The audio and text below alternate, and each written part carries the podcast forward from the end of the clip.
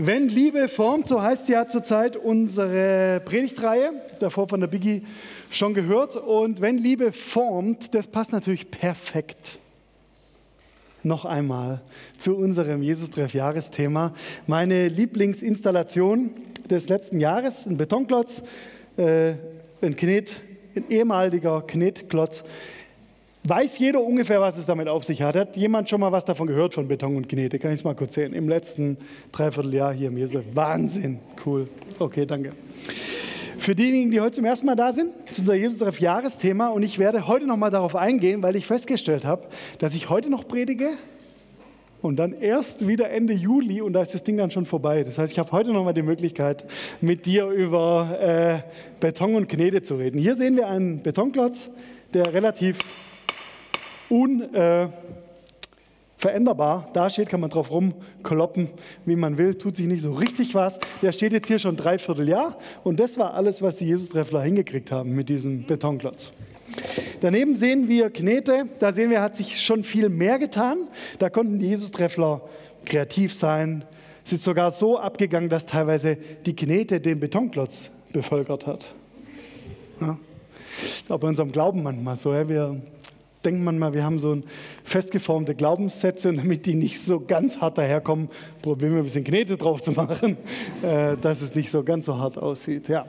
Also auf jeden Fall finde ich, kann man auch an dieser Installation heute mal wieder sehen, so ein bisschen als Resümee sozusagen nach diesem Dreivierteljahr, dass da ein bisschen wie drei Phasen in unserem Glaubensleben drin vorkommen. Die erste Phase könnte man mit Konstruktion benennen, Konstruktionsphase. Wir gewinnen irgendwelche Ideen über Gott oder über unseren Glauben und wir in uns formen sich so Glaubenssätze und äh, vielleicht auch Dogmen und es wird dann irgendwann mal so fest wie ein Betonblock. Dann haben wir das konstruiert für uns, es passt soweit. Dann können aber Sachen in unserem Leben passieren, die machen diesen Betonblock ein bisschen kaputt. Es passiert meistens in der Dekonstruktionsphase wenn was nicht so läuft, wie wir es gerne hätten. Wenn der Glaube dem nicht standhält, was wir so erleben. Diese Dekonstruktionsphase sehen wir an sowas zum Beispiel. Da zerbröselt das, was wir uns so an Gottesbild oder an Glaubenssätzen aufgebaut haben und damit kann man dann nachher relativ wenig mehr damit anfangen. Das liegt dann einfach nur da so rum. Und dann gibt es noch eine dritte Phase, die Rekonstruktionsphase. Da beginnen wir dann wieder mit dem, was vielleicht mal so zerbröselt war, wieder was Neues aufzubauen. Und besonders gut kann man das eben mit Knete machen. Deswegen haben wir hier vorne einen Knetbobbel hingestellt am Anfang. Der Typ, von dem diese drei Phasen kommen, äh, von dem wir die haben mit Konstruktion, Dekonstruktion, Rekonstruktion, heißt Richard Raw, ist ein amerikanischer Theologe, deutschstämmiger äh, Franziskaner, Priester, könnte man sagen, der äh, in Amerika lebt. Und ähm, der schreibt relativ viel über diese Entwicklung in unserem Glaubensleben. Und ich habe in letzter Zeit ein paar Bücher von ihm gelesen und habe jetzt auch ähm, was von ihm angehört. Und da hat er was gesagt, was mich beschäftigt hat. Er hat nämlich gesagt, unser Gottesbild, das, was wir über Gott denken, so wie wir glauben, das hängt in sehr großen Stücken mit der Kultur, aus der wir kommen, mit der Kultur, in der wir leben, zusammen. Und Richard Rohr sagt dann, wenn ich in die Schweiz schaue, dann kommt mir dort Gott wie ein Banker entgegen. Wenn ich nach Amerika schaue, dort sieht Gott aus wie ein Businessman. Und wenn ich nach Deutschland gucke, dann sieht Gott aus wie ein Polizist. Fand ich ganz schön interessant, ja. Wir haben ja diese Außenperspektive nicht so. Wir sitzen ja hier rum, hier Kartoffelgesichter. Aber ich finde interessant, wenn es jemand anders über uns sagt, wie er das so erlebt, wie natürlich verallgemeinert, wie in Deutschland so Gott gesehen wird. Und da habe ich mich gefragt, ja, ist es eigentlich gut so, wenn unsere Kultur unser Gottesbild prägt? Oder können wir da noch was dagegen setzen. Und ich würde heute gern mit dir in den kommenden 20 Minuten der Frage nachgehen, welches Bild oder welcher Charakterzug Gottes wird uns in dem Bibeltext, den wir gleich anschauen werden, durch Jesus vor Augen geführt. Weil ich glaube, dann beginnt es richtig, dass wir geformt werden, dass wir nicht mehr diese Gottesbilder in uns tragen, die uns halt von unserer Kultur gegeben sind, sondern die wirklich standhalten können vor diesem Gott, der sich in der Bibel offenbart. Also ich möchte mit dir mit der Frage nachgehen, wo ist dieser Gott der Bibel vielleicht so ganz anders als unsere Kultur? Das ist auch mein Wunsch und mein Gebet für diese Predigt, dass es in dir heute passiert, dass du da einen Schritt weiterkommst. Das möchte ich Gott noch kurz sagen. Ich bete. Herr, wir sind heute da. Wir haben uns Zeit genommen für diesen Sonntagabend-Gottesdienst. Und jetzt freuen wir uns darauf, dass du reden möchtest. Bitte benutzt das, was ich vorbereitet habe jetzt dazu und sprich zu jeder und zu jedem Einzelnen heute Abend. Forme uns und zeig uns dich. Amen. Ich möchte in dieser Predigt heute mit dir zuerst einen Bibeltext angucken, der uns für diesen Sonntag heute vorgegeben ist. Den möchte ich mit dir so ein bisschen Vers für Vers durchgehen, damit wir checken, was da passiert. Und danach möchte ich mit dir dann drüber nachdenken, wie sieht jetzt eigentlich das Gottesbild aus, was aus diesem Bibeltext rauskommt. Seid ihr dabei? Trotz schwülen Temperaturen und heißen Nebensitzerinnen. Der Text, um den es heute geht, ist das Johannesevangelium 21, die ersten Lacht nicht so laut. Die ersten 14 Verse. Wer seine Bibel dabei hat, kann gerne aufschlagen. Ich habe aber auch die einzelnen Verse hier auf dem Beamer dabei. Gehen wir mal durch. Erster Vers. Nach diesem offenbarte Jesus sich wieder den Jüngern am See von Tiberias.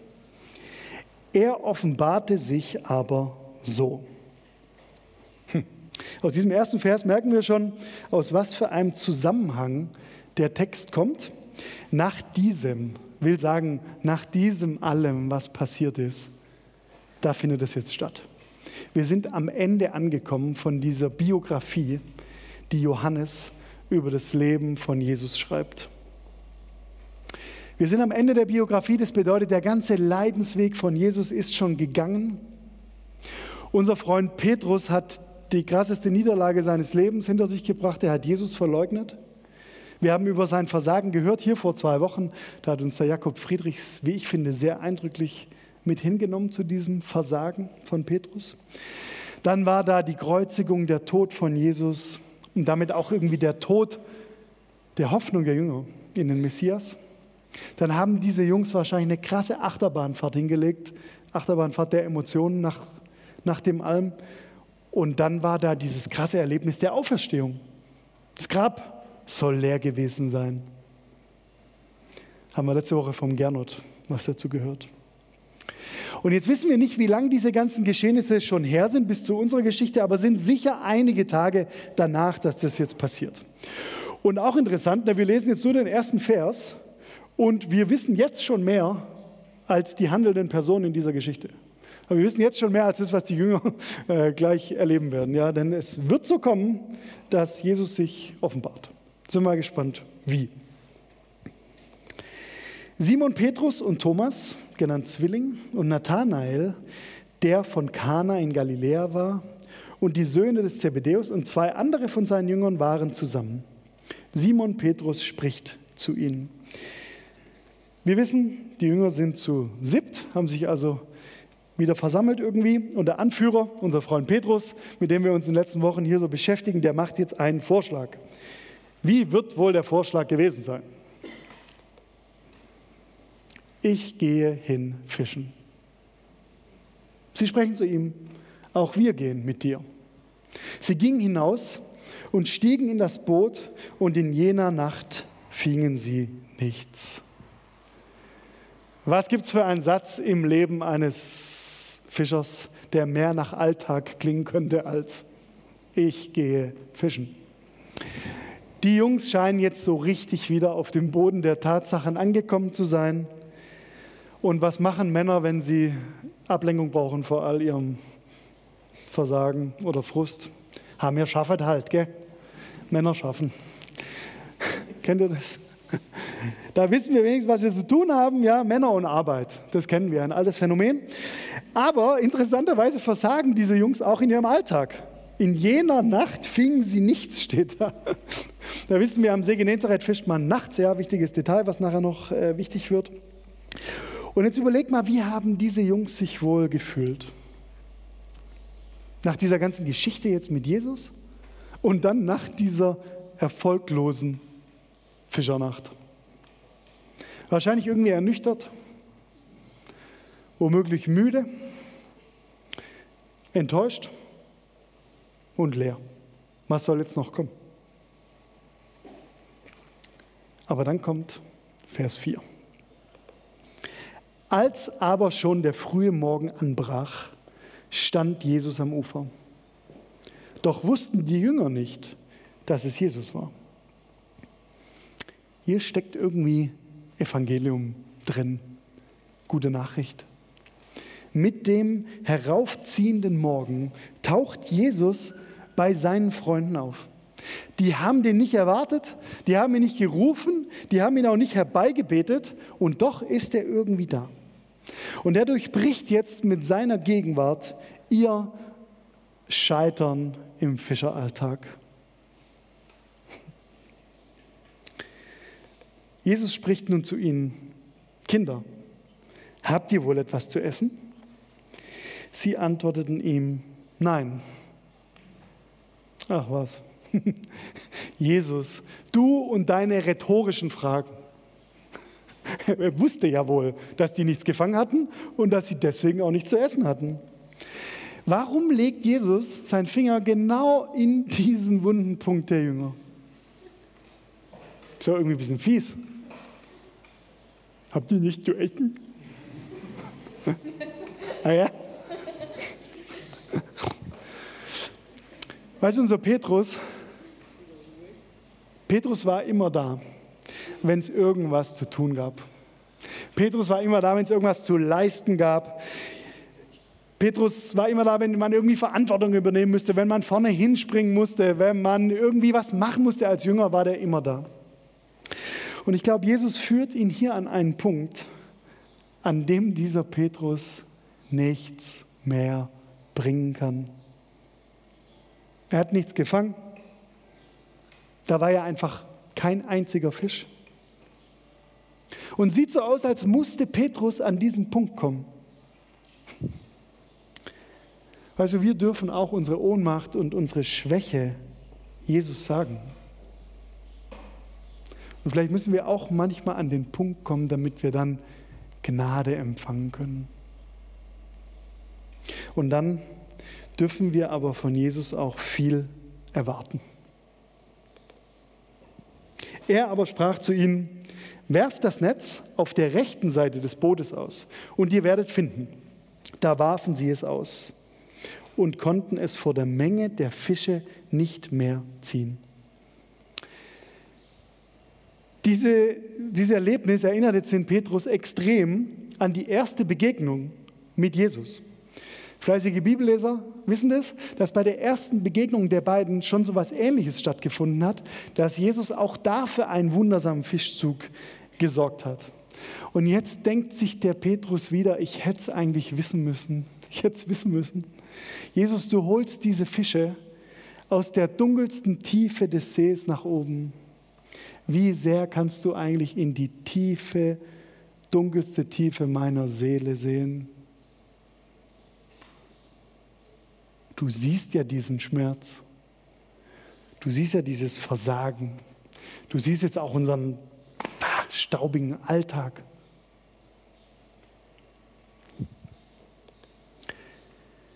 Da sagte jener Jünger, den Jesus liebte, zu Petrus, es ist der Herr. Simon Petrus nun, als er hörte, dass es der Herr sei, gürtete das Oberkleid um, denn er war nackt, und warf sich in den See. Also zuerst mal, was für eine Bezeichnung eigentlich für den Autor dieser Verse. Habt ihr gemerkt? Da sagte jener Jünger, den Jesus liebte, zu Petrus. Damit bezeichnet Johannes sich selbst.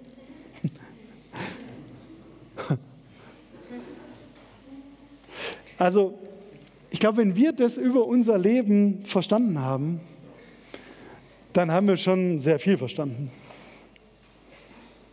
Der, den Jesus liebt. Die, die von Jesus geliebt ist. Und genau dieser Jünger, Johannes, der weiß es, es ist der Herr. Und er sagt es dem Petrus und Petrus in seiner Impulsivität springt direkt ins Wasser. Und was macht er davor? Er zieht sich an, ja klar. Ja? Würden wir auch so machen, vorm ins Wasser springen, erstmal anziehen. Logisch. zu diesem kleinen Detail gibt es später noch was Wichtiges zu sagen. Also ein bisschen Spannung aufbauen. Es gibt einen Grund, warum das hier steht warum auch dieser interessante Einschub im Text steht, den wir der Bibel ja gar nicht so zutrauen würden, dass da einfach steht, denn er war nackt. Ist ein bisschen erotisch. Also, wichtig, äh, werden wir nachher noch darauf eingehen, warum zieht sich Petrus was an, bevor er ins Wasser springt. Jetzt aber erstmal Vers 8. Die anderen Jünger aber kamen in dem Boot, denn sie waren nicht weit vom Land, sondern etwa 200 Ellen, es war wirklich nie weit, und zogen das Netz mit den Fischen nach. Als sie nun ans Land ausstiegen, sehen sie ein Kohlenfeuer liegen und Fisch darauf liegen und Brot. So Leute, was denkt ihr, was Petrus dachte, als er da am Strand steht und ein Kohlenfeuer sieht? Ich sage mal, was er gedacht hat. Er hat gedacht, ausgerechnet ein Kohlenfeuer. Warum macht Jesus nicht bitteschön ein Holzfeuer? Oder warum verwendet er nicht seinen niegelnagelneuen Weber Gasgrill dafür, um jetzt Fische zu braten? Warum um alles in der Welt macht er ein Kohlenfeuer? Wisst ihr, warum Petrus es gedacht hat? Ein paar Tage vorher, da war es im Hof des hohen Priesters um ein Kohlenfeuer herum da wurde dieser Petrus gefragt und er hat versagt. Er hat Jesus verleugnet. Er hat seinen Freund verraten. Und da benutzt die Bibel genau dasselbe Wort und das war dann wahrscheinlich auch eben genau dasselbe, dieselbe Art von Feuer, ein Kohlenfeuer. Warum macht Jesus das? Er weiß ja genau, dass das die Erinnerung von Petrus sofort antriggern wird. Kennst du das, dass es auch in unserem Leben so Symbole gibt oder Dinge, die, die, die stehen für irgendwas? Sind nicht nur dann die, die Dinge, sondern die bedeuten was für uns. Ein abgezogener Ring, ein zerknüllter Brief, das Bild vom MRT. Meistens stehen diese Dinge für tiefgründigere Zusammenhänge in unserem Leben, so wie das Kohlenfeuer. Wieso macht Jesus das? Ich glaube, weil er gleich zeigen will, dass genau diese schmerzhaftesten Momente unseres Lebens bei ihm Platz haben. Weil genau diese schmerzhaftesten Momente unseres Lebens bei ihm Platz haben. Die müssen nicht unter den Teppich gekehrt werden, sie müssen nicht irgendwie gesäubert werden, die müssen nicht weggebetet werden. Es gilt heute dir auch. Du hast Platz bei Jesus. Mit allem.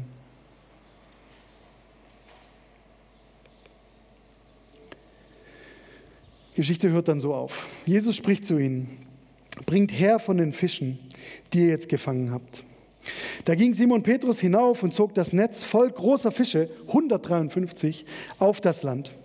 Und obwohl es so viele waren, zerriss das Netz nicht. Jesus spricht zu ihnen, kommt her, frühstückt. Keiner aber von den Jüngern wagte ihn zu fragen, wer bist du? Denn sie wussten, dass es der Herr war. Jesus kommt und nimmt das Brot und gibt es ihnen und ebenso den Fisch. Dies ist schon das dritte Mal, dass Jesus sich den Jüngern offenbarte, nachdem er aus den Toten auferweckt war. Amen. Steckt so viel drin in diesem Text, habt ihr gemerkt? Und dann endet die Geschichte mit Frühstück. Und ich glaube, der Kernsatz aus diesem ganzen Abschnitt ist, kommt her, frühstückt. Jetzt habe ich überlegt, wie kann ich euch das zeigen oder verdeutlichen, was für ein Gottesbild eigentlich diese Geschichte uns heute zeigen möchte. Jesus macht Frühstück. Wir haben es hier irgendwie mit einem gastgebenden Gott zu tun. Deswegen habe ich hier auch eine Biertischgarnitur aufgebaut und eine Induktionsplatte, die jetzt hoffentlich angeht. Ah, hier. Nee. Gün, du bist ja Ingenieur, ne? Ja, sollte ja dann laufen. Nee, heute Morgen ging es noch. Auf jeden Fall habe ich das hier alles aufgebaut mit einer kleinen Pfanne, seht ihr? Ja, mit einem Pfannenwender. Ich zeige es nur für die da hinten, dass die da auch ein bisschen dran teilhaben können. Aber das müssen wir schon irgendwie ankriegen, sonst ist es ja langweilig. Headset. So. Also, ähm, ich habe noch ein paar andere Sachen dabei. Zeige ich euch noch kurz, damit ihr Bescheid wisst, um was hier geht. Also erstmal Öl. Na, wir wollen ja hier gleich was buttern. Es ist auch eine große Pfanne, Leute. viel Öl hilft viel. Okay, äh, dann habe ich noch was dabei. Ach so, ich kann meine Schürze anziehen. Ähm, naja, klar, sonst heute Morgen habe ich gestunken danach, sage ich. Und ihr auch. okay, also ähm, Schürze habe ich noch. Was habe ich denn noch? Die sind natürlich ganz wichtig. Die guten, ja, die guten. Okay, dann habe ich noch äh, das hier. Äh, das, das, Wort, was im griechischen Urtext hier steht für Fische, ähm, kann man auch übersetzen mit Heinz Tomato Ketchup. Nein, war ein Witz. Und dann habe ich noch eine Zitrone dabei, weil wir wollen ja auch die Fischstäbchen mit Zitrone genießen. Okay, so, äh, Jesus macht also Frühstück und ich, ich weiß nicht, ob ihr, das, ob ihr das auch spürt, aber für mich ist es sowas von entgegen unserer Kultur, dass, dass Gott hier am See Genezareth Frühstück macht. Ähm, man könnte ja auch sagen, ja, jetzt die Jünger begegnen hier dem Auferstandenen zum ersten Mal wieder. Dann sagt Jesus zu denen, kommt her, damit wir abrechnen können. Oder er könnte auch sagen, kommt her, damit ihr mich preisen könnt jetzt für dieses Fischfangwunder. Wäre auch eine legitime Art. Ne? Oder er könnte auch sagen, kommt her, damit ich euch jetzt meine neuesten Erkenntnisse weitergebe. Aber Jesus sagt, kommt her, frühstückt. Und wenn Jesus jetzt also ein Gastgeber ist, dann ist ja der erste wichtige Punkt daran, irgendjemand ist eingeladen. Wir sind eingeladen. Wollen wir manchmal nicht so richtig verstehen. Ne? wir, wir verstehen relativ gut, wenn ein kleines Baby auf die Welt kommt, dass für das relativ wichtig ist, dass man ihm am Anfang irgendwie sagt, dass es wirklich willkommen ist und dass es wunderschön ist, dass es auf dieser Welt ist und dass wir ihm die Erlaubnis geben zu existieren. Ja, also von Mensch zu Mensch verstehen wir das ganz gut. Aber von uns zu Gott können wir es manchmal gar nicht glauben, dass wir eingeladen wurden, auf dieser Welt zu sein. Dass Gott eigentlich uns in die Augen schaut und sagt, ey, ich bin ganz aus dem Häuschen vor Freude, dass du da bist. Dein pures Hiersein ist schon gut. Das Erste, was wir verstehen können, wenn Jesus ein Gastgeber ist. Ich muss mal hier kurz ein bisschen gucken, ob das schon Gas gibt. Machen wir noch ein bisschen was. Ähm, jetzt wollte ich mal das gleich praktisch werden lassen. Also ich lade jetzt kurz mal ein paar Leute hier an den Tisch ein. Wer hat denn gerade mal Lust? Karin, du darfst kommen. Komm her. Ah, du hast Hunger. Ja, das ist natürlich, dann passt es ja perfekt. Karin, schön, dass du da bist. Nimm Platz. Such dir einen schönen Platz. Ja. Gut, wir nehmen wir noch, noch einen jungen Herrn vielleicht. Herzlich willkommen, schön, dass du da bist. Nimm Platz, gib Fischstäbchen. Und wer mag noch hier von hinten? Wie wäre es mit dir?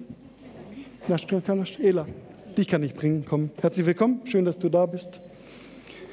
Oh, dampft schon ein bisschen, ja? Schön, da können wir gleich, können wir gleich loslegen. Nimm Platz, genau. Jetzt nehmen wir noch, du darfst auch noch, ich habe nämlich so viel Fischstäbchen. Herzlich willkommen, nimm Platz. So, geht schon was ab, ja? Gün, super, danke fürs Helfen. Genau, sucht euch einen Platz. Ihr könnt euch schon mal mit Tellern hier bedienen. Für jeden ist noch eine Gabel. Und dann, wenn ihr was zu tun haben wollt, könnt ihr auch schon mal die Zitrone aufschneiden. Ich hau jetzt einfach schon mal die Fischstäbchen rein, damit es ein bisschen abgeht. Ne? Duftet hinten schon? Ja, sehr gut. So werdet ihr alle nachher riechen, wenn ihr hier rausgeht. Okay. Ja, super, geht doch schon gut ab. Okay. Also herzlich willkommen. Schön, dass ihr da seid zum Fischstäbchen-Frühstück am Sonntagabend. Ich verteile die hier gerade mal kurz ein bisschen. Okay, also wir sind eingeladen. Das ist das erste Wichtige, was wir verstehen müssen, wenn wir äh, daran denken, dass Jesus unser Gastgeber ist. Jetzt müssen wir die Tatsache noch auflösen, was es damit zu tun hat, dass Petrus nackt war. Und da trifft sich jetzt ja ganz gut, dass ihr jetzt hier seid, weil da können wir das jetzt anhand eines Kandidaten. Nein, natürlich nicht. Ähm, ähm, ja. danke, danke. Ähm, Petrus war nackt und zog sich an zum Schwimmen. Das fanden wir vorher schon komisch. Und ähm, es gibt tatsächlich eine Bedeutung, warum das hier steht. Ich glaube, der Autor Johannes, der möchte uns damit an die allererste Stelle in der Bibel erinnern, in der jemand nackt war und sich schämte vor Gott zu treten. Bei Adam und Eva im Garten Eden war das so, da steht, sie waren nackt und sie schämten sich. Menschen schämten sich, wenn sie Gott unter die Augen traten. Und der Johannes greift es hier auf in seinem Bericht. Ich glaube deshalb, weil er sagen will, das ist eigentlich eine unnötige Scham, die wir da entwickelt haben. So wie alle von Gott gemacht sind, so wie damals, als alle kreiert wurden, als alle geschaffen wurden, so wie alle von Gott designt sind, so sind auch wir alle eingeladen. Es ist eine unnötige Scham, dass wir denken, wir passen da nicht dazu oder wir können da nicht an diesem Tisch Platz nehmen. Jesus sagt, kommt her und frühstückt. Jesus hat für die Jünger kein Wort von Versagen, von Scham oder Schuld. Und es sagt er auch uns heute, von unserem allerersten Atemzug bis zum letzten sind wir willkommene Gäste auf Gottes Erde. Wir sind eingeladen. Mal umdrehen. Ah ja, wird doch schon langsam. Ne? Zitrone habt ihr schon geschnippelt? Sehr gut. Ja. Super. Also wir sind eingeladen. Erster wichtiger Punkt.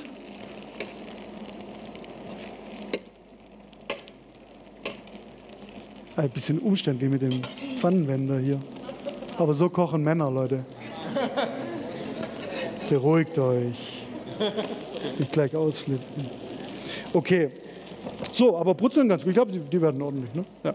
Kann auch nicht so viel schief gehen bei Fischstäbchen. Danke. Schön, dass ihr da seid. Okay, wir sind eingeladen. Erster Punkt. Zweiter Punkt ist wichtig. Wir sind eingeladen mit unserem Leben. Die Jünger kommen da an, an diesem äh, Morgen am See, mit ihrem Versagen.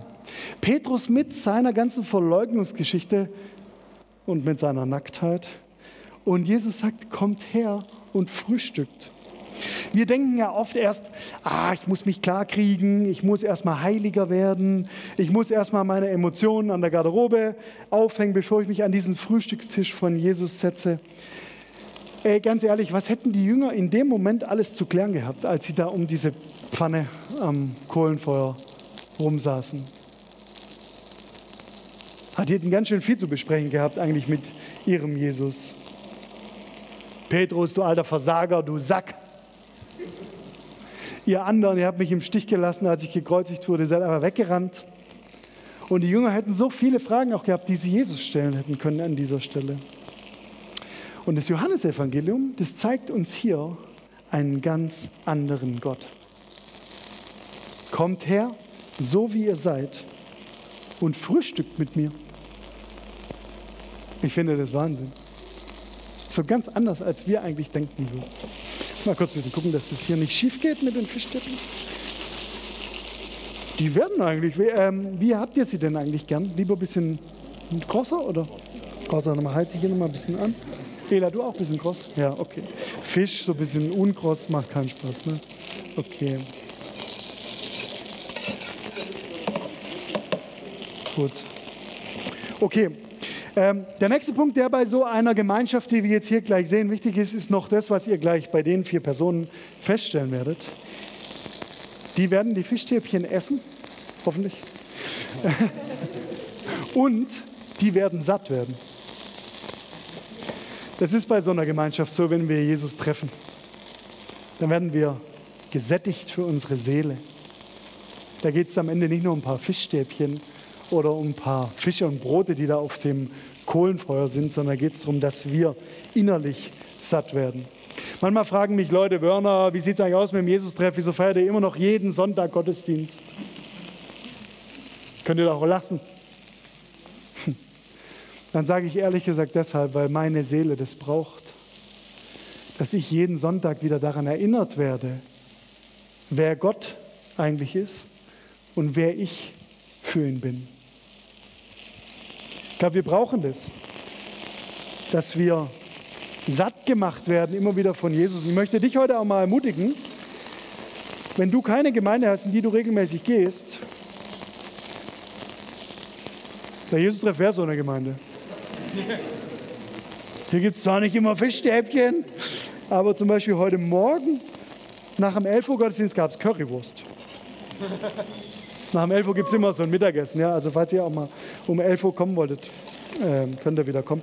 Aber auch im übertragenen Sinn, also nicht nur jetzt für euer leibliches Wohl, sondern wir sind davon überzeugt, hier im Jesus-Treff, dass es für uns gut ist, für uns Menschen. Ich nehme die Finger dazu, ist nicht so schlimm. Ne? Ja, okay. Das ist ja heißes Fett alles. Wird ja alles wieder weggebrannt da. Hat doch nicht so zimperlich. Ja. Okay, äh, wo war ich? Dass wir eine Gemeinde sind. Ja, man kann bei uns dazugehören. Man kann bei uns an den Start gehen. Und ich lade dich heute auch wieder äh, dazu ein. Äh, denn der Jesus-Treff ist wirklich eine Gemeinschaft, in der wir viel voneinander profitieren, wo wir gemeinsam in der Liebe wachsen wollen. Äh, eine Randbemerkung an der Stelle noch. Wir haben jetzt ja Sommerzeit im Jesus-Treff. Wir haben zurzeit nur 11 Uhr und 19 Uhr Gottesdienst. Und es kommt jetzt ein bisschen durcheinander in den nächsten Wochen wegen der Europameisterschaft. Ja. Also nächsten Sonntag gucken wir zum Beispiel nach dem 19 Uhr Gottesdienst zusammen noch das erste Deutschlandspiel an. Also nächsten Sonntag spielt Deutschland zum ersten Mal bei der EM, kann man hier angucken, nach dem 19 Uhr. Und dann gibt es noch einen Sonntag mal, da spielt Deutschland im Achtelfinale dann durch den Glauben. Äh, und da können wir auch keinen 19 Uhr Gottesdienst feiern. Müsst ihr also ein bisschen aufpassen in den nächsten Wochen, dass ihr mit den Gottesdienstzeiten nicht rauskommt. Gute Empfehlung, wir haben einen E-Mail-Newsletter, der kommt einmal in der Woche raus. Der heißt Neuigkeiten. Und du kannst dich registrieren für diesen E-Mail-Newsletter auf unserer Homepage. Äh, dann bist du immer up-to-date mit den Gottesdienstzeiten. Und dann kann eigentlich nichts schief gehen. Wer hat die Neuigkeiten abonniert? Kann ich es mal kurz sehen? Sind schon ein paar Neuigkeitenempfänger? Okay, danke. Die anderen bitte dringend noch machen. Okay, jetzt sind wir, glaube ich, soweit. Was meint ihr? Guck mal kurz. Ja, okay. Würde ich sagen, wir können mal servieren, wir können zur Tat schreiten. Mach ich mal aus. So, Zitronen habt ihr alle? Könnt ihr mir mal die Teller rüberreichen, dann haue ich da was drauf. Ja. Mahlzeit. Warte, es gibt, geht noch was. Oh. Wie, wie sind es? Teilt sie brüderlich, bitte? Ihr Jünger? Ja. Oh, jetzt ging hier aber was schief. Ah, bitter. Eins ist kaputt gegangen. Jetzt, du hast aber zu wenig. Ah, nee, wie viel sind das? Das ist, äh, okay. Teil es bitte brüderlich, Leute. 15 durch 4 muss ja aufgehen. okay, Mahlzeit? Geht ohne Tischgebet. Der Herr segne die Fischstäbchen. Mahlzeit? Okay.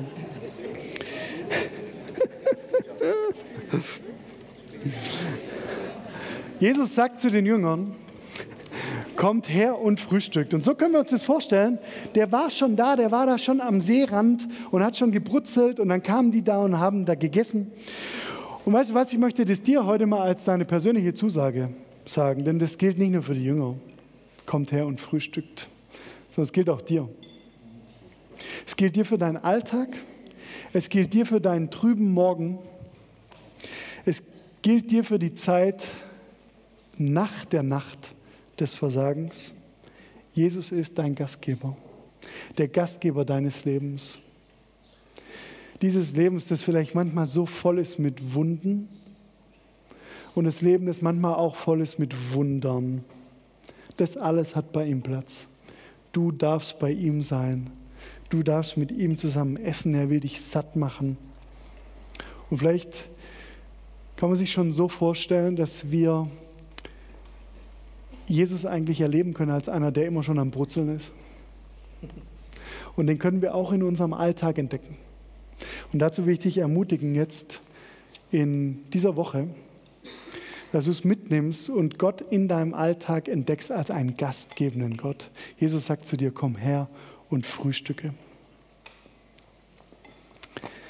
Zum Schluss noch was, Leute. Wie man es auch dreht und wendet, Deutschland hat von seiner Kultur her keine besonders gastfreundliche Kultur. Müssen wir einfach eingestehen, vergleich uns mit wem du willst auf dieser Welt. Wir sind immer im unteren Bereich der Gastfreundschaft äh, angesiedelt, ist so ein bisschen in unsere Kultur rein betoniert, dass wir nicht so richtig gastfreundlich sind, wir Deutschen. Und ich glaube, deshalb müssen wir auch diesen Bibeltext heute besonders hören, weil unsere Kultur sehr viel macht mit unserem Gottesbild. Wir sind bei Jesus zu Gast. Wir haben es bei Jesus mit einem gastgebenden Gott zu tun. Und weißt du was, ich habe diese Garnitur und das ganze Zeug ja nur hier hingestellt, um dir das für heute mitzugeben. Weil ich hoffe, dass du dir dieses Bild bewahrst für deine Beziehung mit Gott. Wir sind bei ihm zu Gast. Und in der Ernüchterung unseres Alltags, da können wir das erleben. Jesus macht Frühstück.